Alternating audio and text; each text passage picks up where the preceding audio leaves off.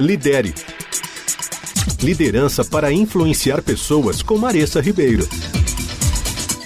Ultimamente eu tenho discutido muito o assunto que eu vou tratar nessa coluna. Que assunto é esse? Trabalhar duro ou trabalhar de forma inteligente? Essa é uma pergunta bem capciosa, né?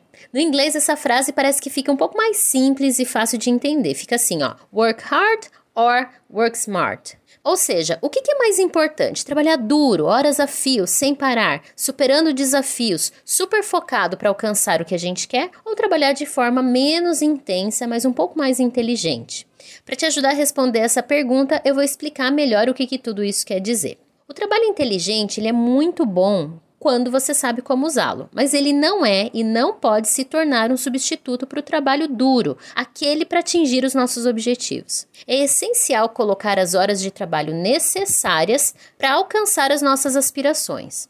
O ditado é verdadeiro: o trabalho duro supera o talento quando o talento não trabalha duro ou com disciplina. Entretanto, por vezes a gente trabalha duro, só que sem planejamento, sem análise, sem crítica ou munidos das informações e conhecimentos que realmente importam para a tomada de decisão ou por uma estratégia para uma direção. Ou seja, mesmo com um trabalho duro e intenso, pode ser que a gente não alcance os objetivos almejados, simplesmente porque a gente não usou o pensamento estratégico para planejar todo o processo. Mas você não pode ignorar o valor do trabalho duro na sua vida, porque ele cria um sentimento de autoconfiança. O trabalho duro e a determinação ajudam você a construir a disciplina e o tornam então mais produtivo, o que prepara o terreno para a gente alcançar os nossos objetivos e realizar os nossos sonhos.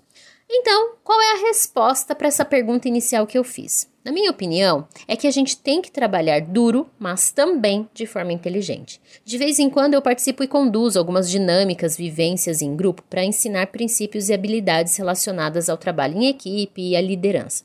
E é bem comum que, dependendo da atividade ou do jogo, se envolve tempo, os participantes têm a tendência de sair correndo contra o tempo, começar a fazer tudo sem preparo ou sem planejamento inicial. Resultado, eles se desgastam e não alcançam o resultado final. Mas eu também tenho que dizer que, por vezes, alguns grupos que investem um tempo muito grande em planejamento, não sobra quase nada no final para execução. Moral da história? Aprenda a trabalhar duro e com inteligência. Lidere. Liderança para influenciar pessoas com Maressa Ribeiro.